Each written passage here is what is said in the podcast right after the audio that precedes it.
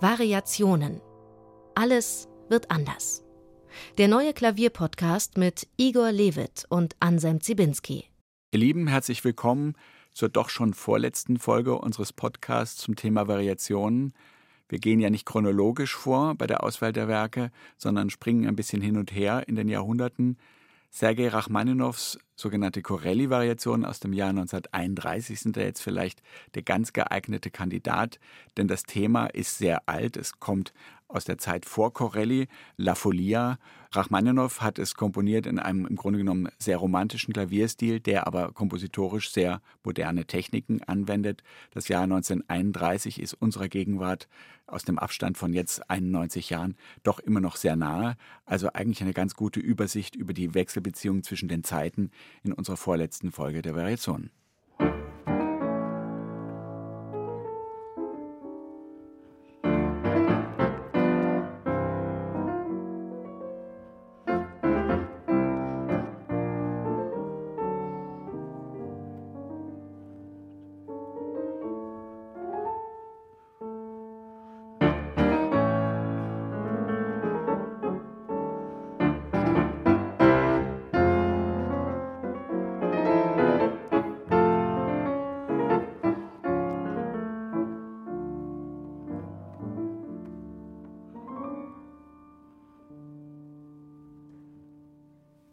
Variation 3, Tempo di Menuetto, aus Sergei Rachmaninows sogenannten Corelli-Variationen, die eigentlich La Folia-Variationen heißen müssten. Warum fängst du hiermit an?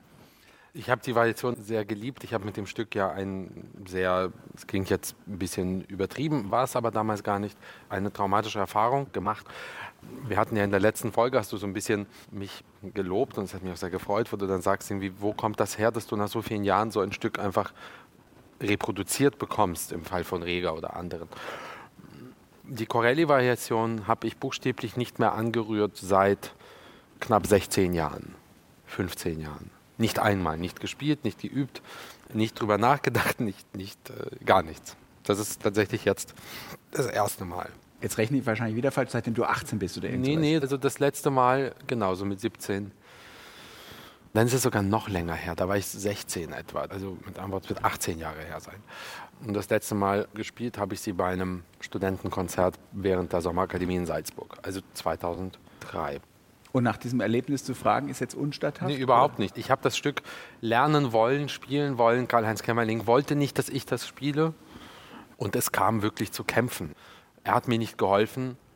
Ich habe es nicht gebacken bekommen, das ist jetzt die äh, Kurzfassung. Ich bin daran mental gescheitert und er hat mich auflaufen lassen. Es war auch sehr verletzend, wie er das gemacht hat. Das ist auch alles kein Geheimnis. Es gab dafür viele Zeugen und es war auch einer der Konflikte, bei dem er sich dann auch entschuldigt hat bei mir. Aber ich bin an dem Stück gescheitert. Wir haben ja über Karl-Heinz Kämmerling schon im Zusammenhang mit den Beethoven-Sonaten und mit den Diabelli-Variationen gesprochen.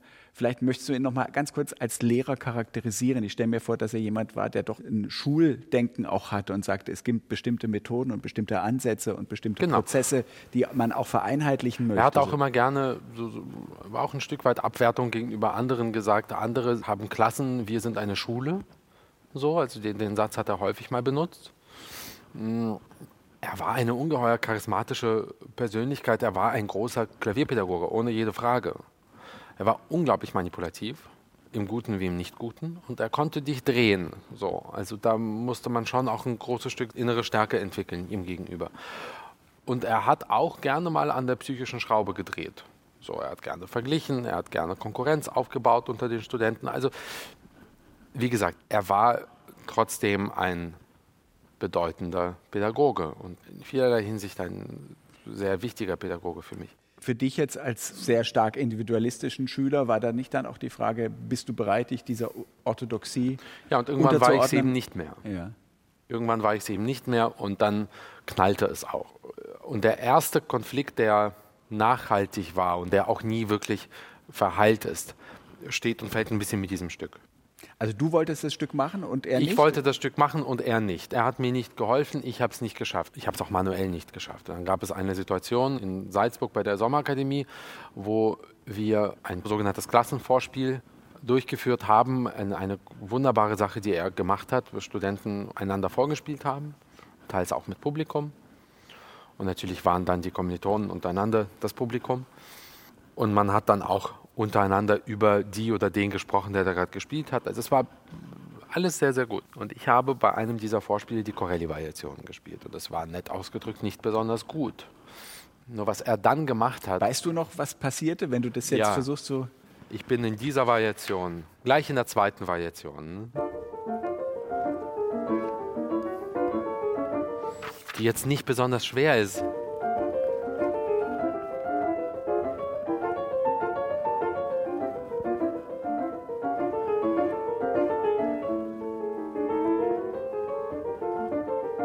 Das war die Stelle, bei der ich ausgestiegen bin. Gleich Variation 2. Es gab Sachen, die ich einfach nicht, nicht konnte und die langsamen waren zu langsam, die schnellen waren zu schnell. Es war, es war ein wildes Durcheinander. Ich bin damit überfordert gewesen. Und anstatt mir zu helfen in dem Moment, hat er damals vor versammelter Klasse und auch Publikum mich also auf eine Art und Weise damals öffentlich hingerichtet eigentlich, verbal. Da fielen auch sehr unschöne Worte, die man so einem, einer Studentin oder einem Studenten einfach nicht sagt. Das ist einfach ein bisschen pflegelhaft gesprochen auch. Und das war schon so ein Bruch. So, danach habe ich das Stück nicht mehr angerührt. Nochmal, er hat sich dann entschuldigt, aber es war ein Konflikt, der eigentlich nicht mehr. Wir haben uns danach entfernt voneinander. Und ein bisschen ähnlich ging es mir mit Rachmaninows zweiten Klavierkonzert. Da gab es andere Gründe. Habe ich dann zugemacht und auch diesem Stück gegenüber nie wieder aufgemacht. Also es ist auch ein bisschen gleich ein Experiment, weil ich weiß nicht, wie viel davon die Hände noch spielen wollen, ehrlich gesagt. Es ist aber ein unglaubliches Werk Musik. Es ist nur meine Psyche, mal gucken, ob die will. Was verbindet dich als 1987 in Nizhny Novgorod geborenen Pianisten eigentlich mit Rachmaninow oder auch mit, mit einer bestimmten russischen Klaviertradition? Wir haben jetzt in diesen Folgen noch nie über tatsächlich genuin russische Musik gesprochen, nur am Rande bei Stevenson, mal wo es um Schostakowitsch ging. Also mich verbindet ehrlich gesagt viel mehr mit sowjetischer Musik als russischer. So, wenn ich da eine Linie ziehen darf, was vielleicht auch ein bisschen, bisschen gewollt ist. Das ist 1931, ist natürlich nicht sowjetisch, aber es ist eigentlich in der Zeit, wo es die Sowjetunion schon gab. ja. Genau. Wir werden das gleich noch ein bisschen erläutern, in welchen Umständen Rachmaninow das Stück geschrieben hat.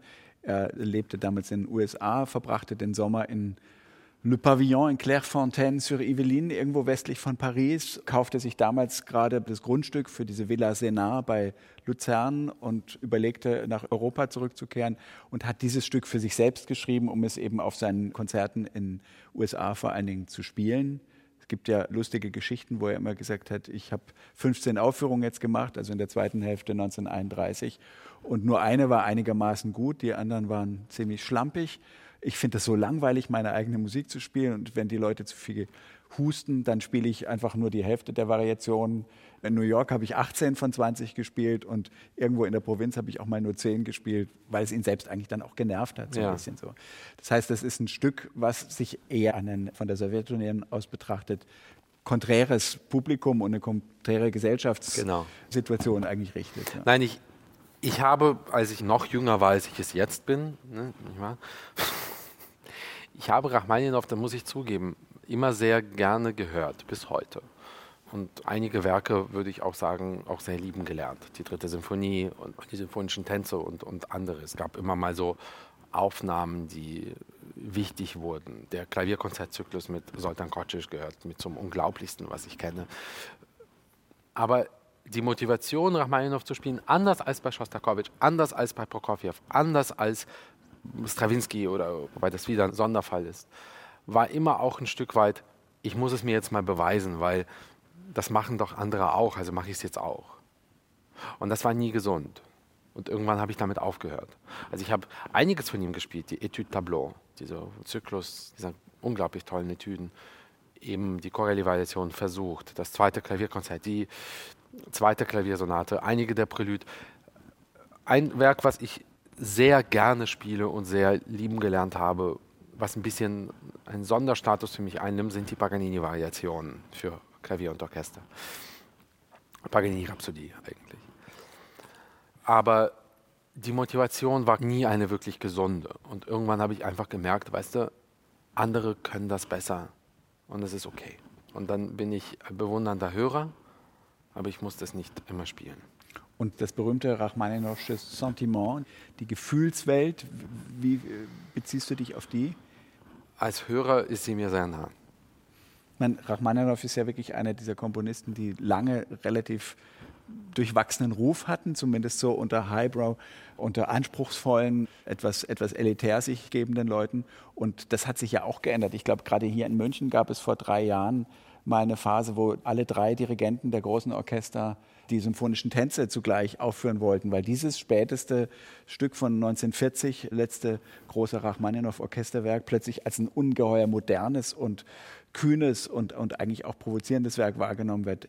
Aber wir schweifen ab. Wir sollten von La Folia sprechen. Spiel uns mal das Thema und dann können wir ein bisschen schauen, was dann.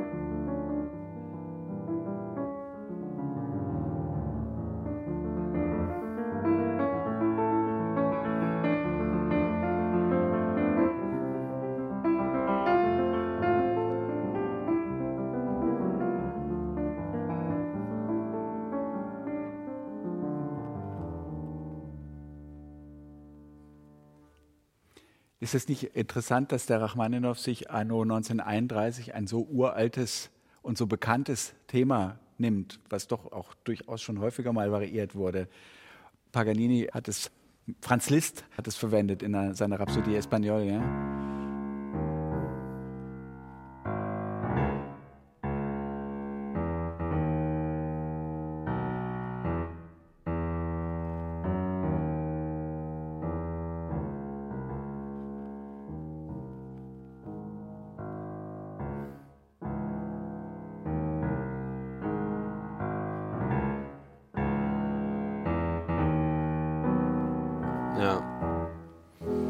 Und natürlich bekannt geworden, so richtig bekannt geworden in der Kunstmusik ist es über Arcangelo Corelli, der seine Sonaten, ich glaube Opus 5, anno 1700 veröffentlicht hat mit als zwölfter Sonate eben diesen Variationen über dieses uralte Thema Les Folies d'Espagne, die Verrücktheit Spaniens, das muss ja wohl aus Portugal kommen und dann in unterschiedlichsten Formen schon ja.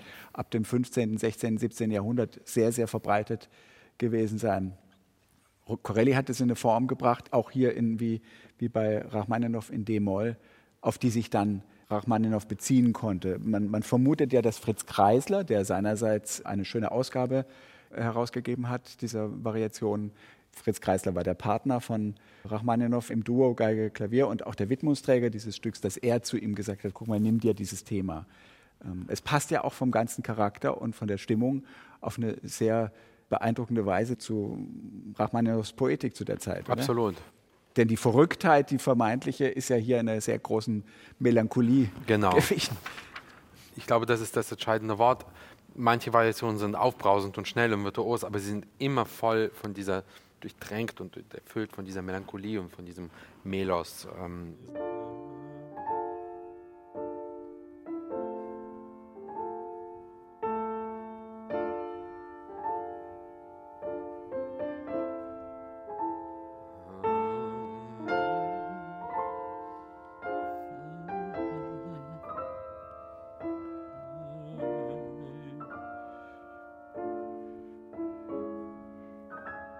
Bekommt das etwas Chorhaftes.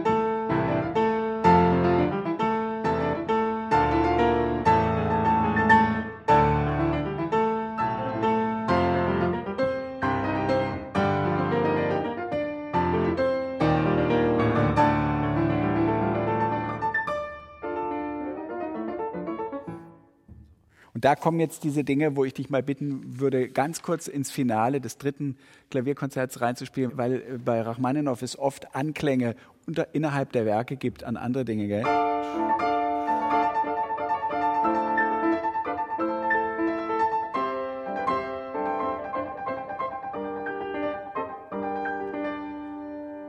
Jetzt nochmal die Variation, die, die entsprechende. Die?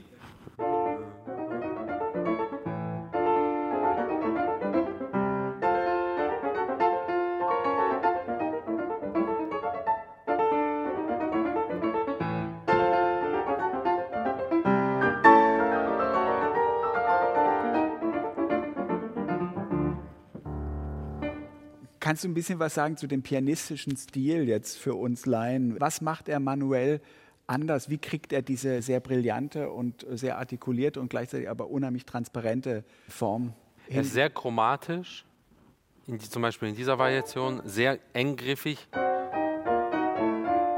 aber sehr klar harmonisch. Also er umspielt die Harmonie, aber er verlässt sie eigentlich nie. Und das gibt dir die Grundharmonik und das gibt dir als Hörenden einfach die Möglichkeit, dem zu folgen es ist in sich unheimlich bewegt, aber der ja. harmonische Rhythmus, wie jetzt Charles Rosen sagen würde, eigentlich einfach recht langsam. immer gleich, genau. Ja.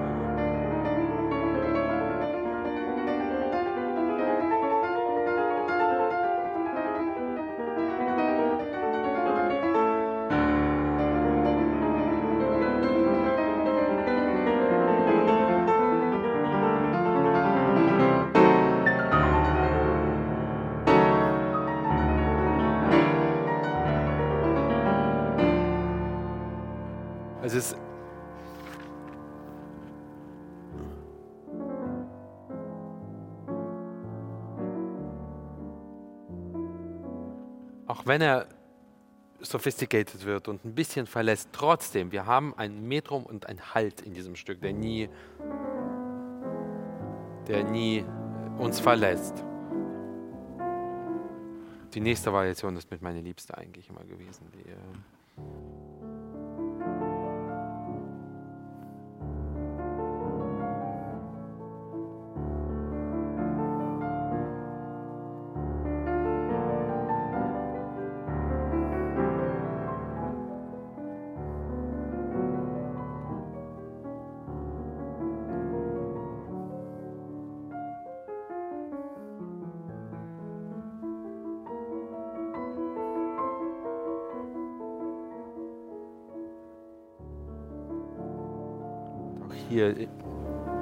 ist ja diese Melancholie wirklich greifbar.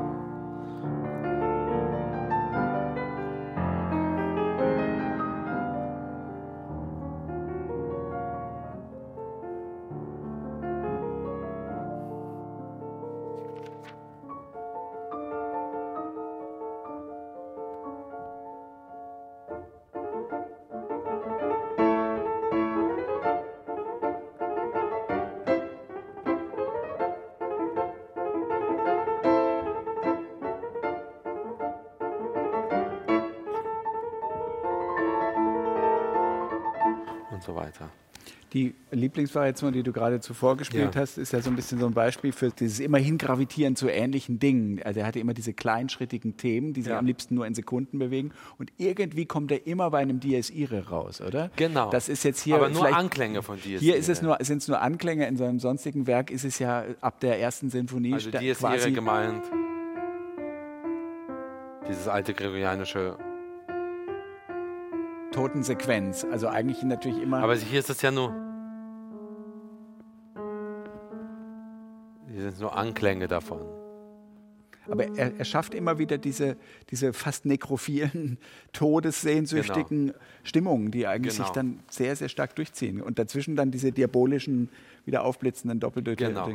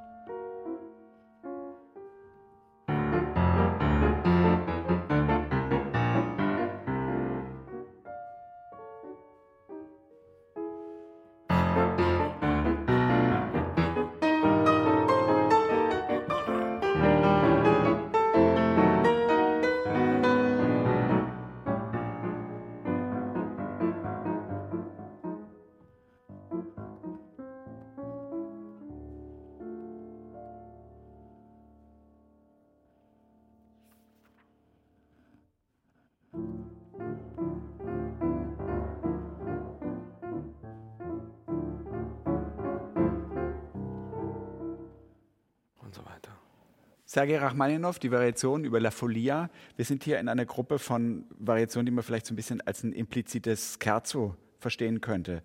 Wie manche andere Komponisten auch, hat ja Rachmaninow versucht, so einen großen Variationszyklus ein bisschen zu gliedern, als ob sich Sätze erkennen ließe. Die Vielsätzigkeit in der Einsätzigkeit. Ja. Du bist ja großer Fan der Liszt'schen Hamoll-Sonate. Da ist das ja zum ersten Mal so richtig exemplarisch gemacht worden. Hier geht es nicht ganz so gut auf. Ähm, es gibt ein wiederholtes Rückkehren zu diesen Scherzando-Charakteren. Vielleicht magst du uns ganz kurz demonstrieren, was er da pianistisch macht. Gleich die Variation Nummer 11 hat ja so eine fast geigerische Formation. Genau, es also es ist ein Miteinander zwischen eng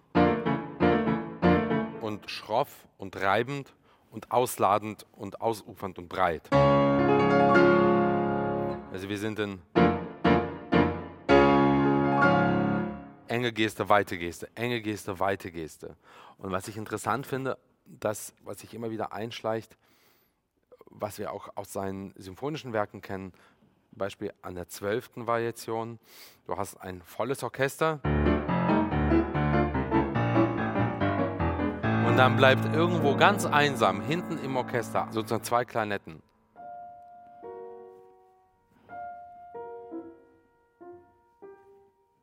Richtig wie so eine Geste. Ist ein bisschen ähnlich, da muss ich häufig dran denken, Beginn dritte Symphonie. Nur das. Nur ein Instrument. Und dann kommt. Äh,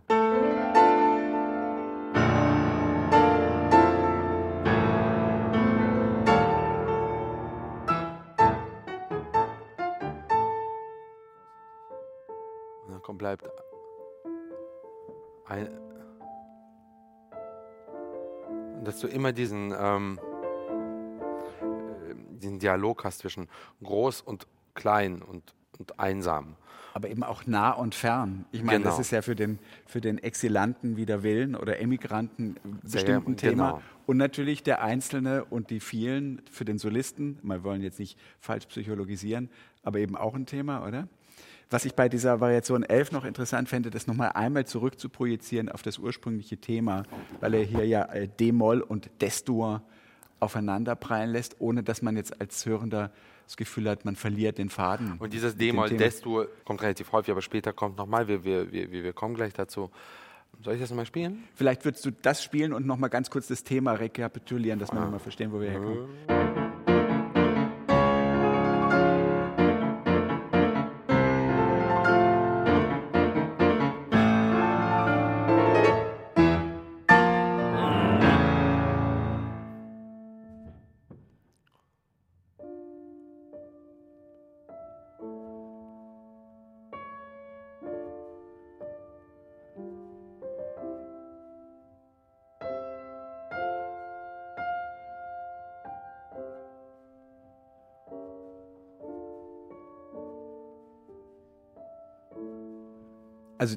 Das Prinzip ist ja, dass der Grundklang D-Moll sehr regelmäßig wiederkehrt und dann Gegenklänge daneben genau. gestellt werden. Die können aber ausgetauscht werden und somit hat man auf, auf einmal einen großen Verfremdungseffekt. Genau. Ja. Und dann kommt eine Intermezzo-Variation. Also er macht etwas Ähnliches in der berühmten Paganini-Rhapsodie für Klavier und Orchester, wo dann das wahrscheinlich berühmteste Variationsthema überhaupt variiert wird, nämlich Paganinis Caprice Nummer 24.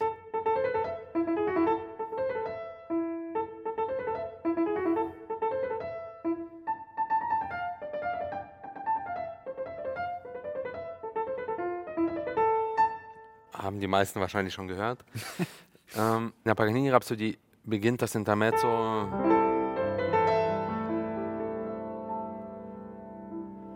Klavier Solo.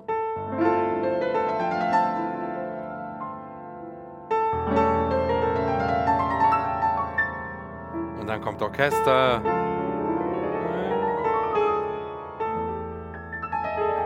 Also es wird rumgespielt, rumgespielt, rumgespielt, rumgespielt und mündet dann in eine Menuett. Auf eine ähnliche, gestisch ähnliche Art schreibt Rachmaninow in den La Folia, in den Corelli-Variationen ein Intermezzo.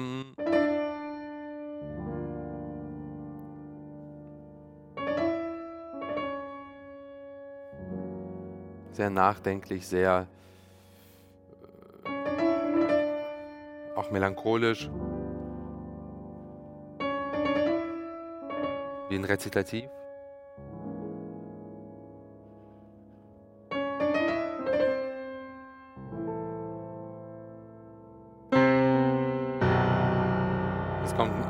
Hafen-Solo.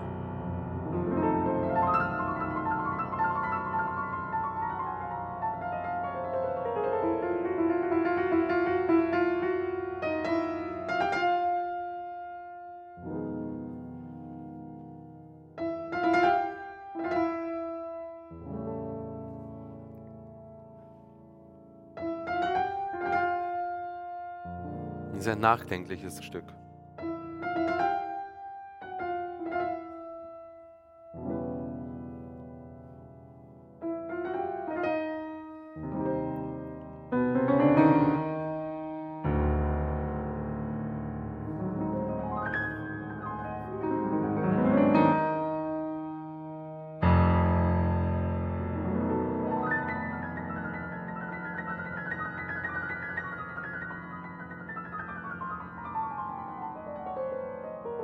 Ach, lange nicht gespielt.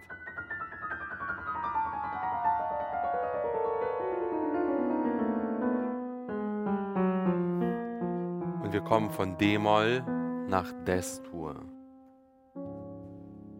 Und wiederholen das originale Thema.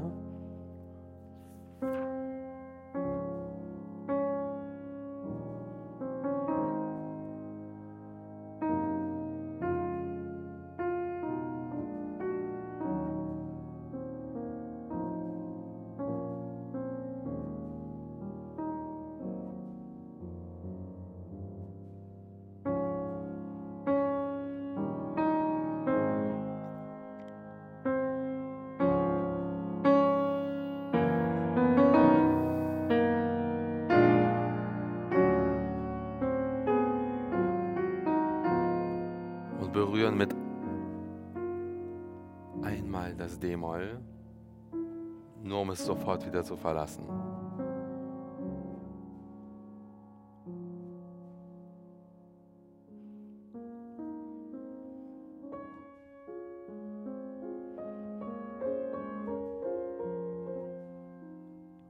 Und das ist auch ähnlich wie in den Paganini-Variationen, in Anführungszeichen der langsame Teil in Des-Dur. Natürlich berühmtest in der Rhapsodie.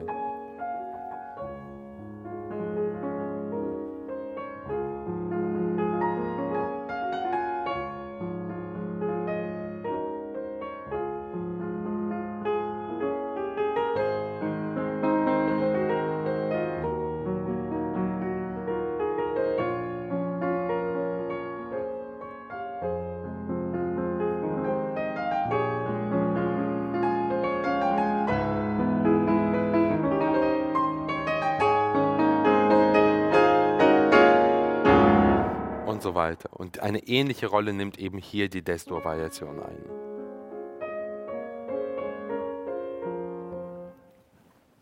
Vielleicht wollen wir das ganz kurz sagen. Diese wunderbare Melodie, die er in der Paganini-Rhapsodie entwickelt, ist eine direkte Umkehrung des ursprünglichen paganisischen Themas. Das ist vielleicht in diesem Zusammenhang auch deswegen interessant, weil man das Gefühl hat, er braucht nur ganz, ganz wenige Parameter ein bisschen verändern und schon hat er eine komplett andere Stimmung. Also die Destur-Fassung des Originalthemas erinnert plötzlich an irgendeinen Standardsong aus dem Great American Songbook. Genau. Das sind ganz wenige Dinge, die atmosphärisch diesen riesigen Effekt Rieseneffekt, ja. Und auch wunderschönen Effekt. Und dann kommt eben sagen wir mal, die Finalcoda wiederum ähnlich wie in der Paganini-Rhapsodie, das übrigens nach Opuszahlen das direkte Nachfolgestück war. glaube ich, drei Jahre später entstanden. Drei Jahre später sehr, entstanden. Sehr, sehr wenig komponiert in der Zeit. Genau. Und wir beginnen eine Art Schlussscherzo, nee, Schlusscoda.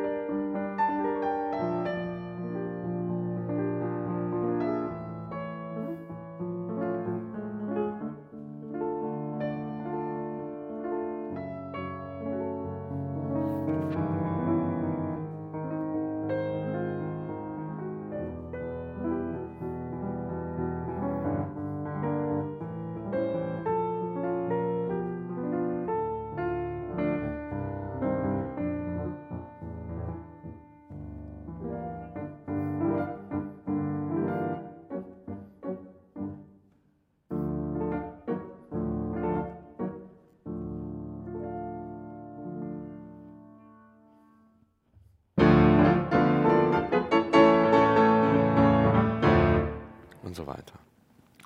Mein Herr, ich habe seit 17 Jahren nicht gespielt. Also das ist doch aber ein wahnsinnig faszinierendes Stück, weil man so das Gefühl hat, vieles davon könnte auch aus improvisatorischem Probieren heraus entstanden sein. Welche Formation, welche, welche Figuren kann man pianistisch entwickeln, welche Harmonien genau. kann man an die Stelle der anderen setzen. Du hast ja vorher gesagt, er bleibt ja eigentlich bei der diatonischen Harmonik. Genau. Er verlässt die im Grunde nicht und deswegen hat man immer dieses Gefühl der großen Zusammengehörigkeit.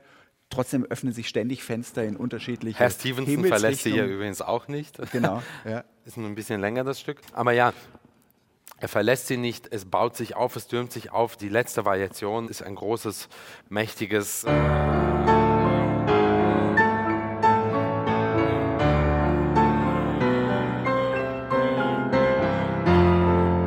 mächtige Geste, die zum Schluss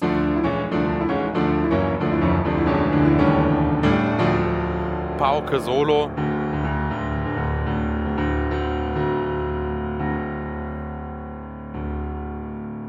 Und jetzt kommt eigentlich ein, wie so eine Art Schlussepilog. So eine vom Jazz inspirierte freie Improvisation, freies Nachdenken. So wie ein bisschen die Frage, was hat das Stück so mit dir gemacht? Ja? wo kommen wir her?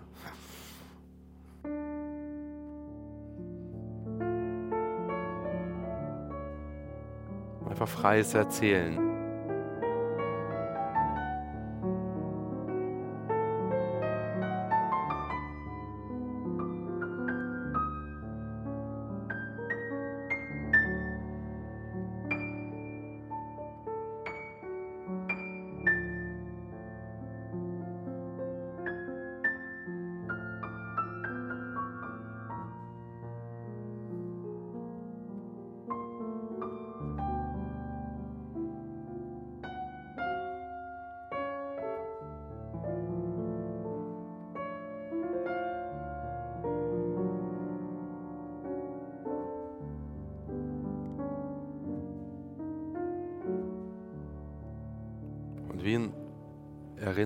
Das Thema wieder.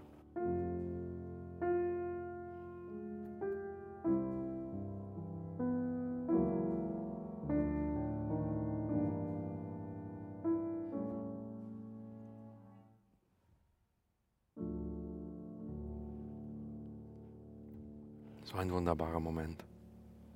Für uns ist es auch deswegen so interessant, weil ja bei Rega der Schluss ein komplett anderer war, triumphaler, ein kraftvoller, eine Zusammenballung aller Möglichkeiten und auch aller physischen Energien. Was sagt das jetzt, wenn man das so interpretieren möchte, über Rachmaninow, dieser Schluss dieses Stückes 1931? Man kann viel interpretieren. Das war ein Mann im Exil. Das war ein Mann, der ja häufig sprach von, von seinem Wunsch nach Rückkehr in seine Heimat, der ihm ja verwehrt blieb. Es war ein Mann in Einsamkeit, ein Mann in Melancholie. Das alles kommt hier ja raus. Und egal wie virtuos und wie anspruchsvoll seine, seine Werke sein mögen, sie verlieren nie dieses Gefühl von Melancholie. Das ist äh, allgegenwärtig. Und die Toner D-Moll auch in seinem Werk, siehe drittes Klavierkonzert und, und, und jetzt dieses Stück und auch ein, ein, ein wunderbares Prälude gibt es in D-Moll.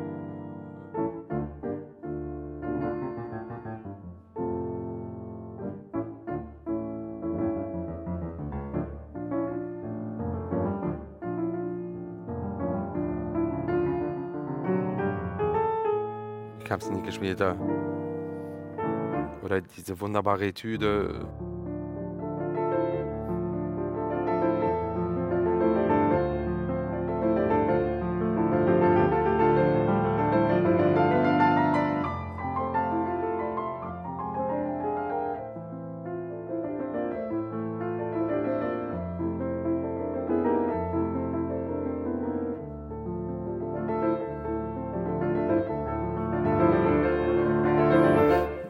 Immer etwas Rückblickendes, vielleicht und in sich gekehrtes. Und in diesen letzten vier Zeilen der Corelli-Variation einfach, einfach ähm, ja, atemberaubend.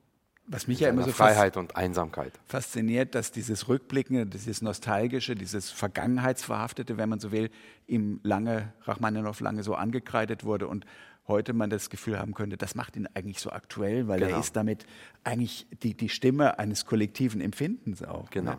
Also der Mann, dessen Familie fünf Landgüter verloren hat, weil der Vater ja wohl wirklich mit Geld nicht umgehen konnte. Seine Mutter war so wohlhabend. Dann, als er acht war, glaube ich, zogen die nach Petersburg. Dann begann er seine Klavierausbildung und er war eigentlich ein, ein Entwurzelter seiner Heimat, Beraubter von Anfang an. Gell?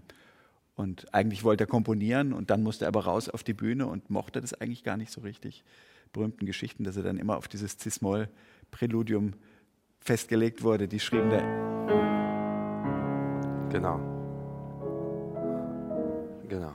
in, in Amerika, wenn er dann seinen Recital hinter sich hatte, wurde immer nur laut C-Sharp geschrien, damit er dieses Stück spielen möge, was er eigentlich gar nicht mehr mochte, weil er inzwischen ja sehr viel kompliziertere und auch differenziertere Dinge gemacht hatte. Rachmaninow, lieber Igor, ist ja doch ein Repertoire, was wir von dir mehr hören wollen. Ich glaube, du schuldest uns auch die erste und zweite Sonate in den nächsten Jahren mal und solche Dinge. Gell? Wir freuen uns darauf. Vielen Dank. Genau. Das war nämlich Ja. schon die Folge 17 Ich freue mich auch drauf, ja. unseres Podcasts. Variationen, alles wird anders mit Igor Levit. Und Anselm Zibinski. Unsere letzte Folge wird sich wieder drehen um die Goldberg-Variation. Ich glaube, wir hatten es versprochen und angekündigt.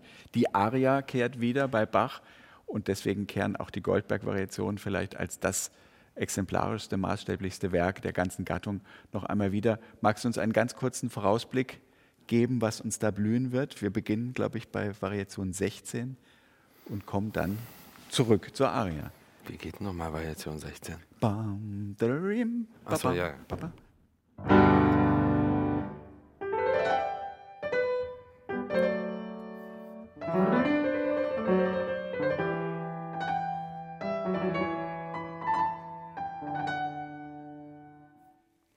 als Nicht-Absoluthörer geoutet gerade.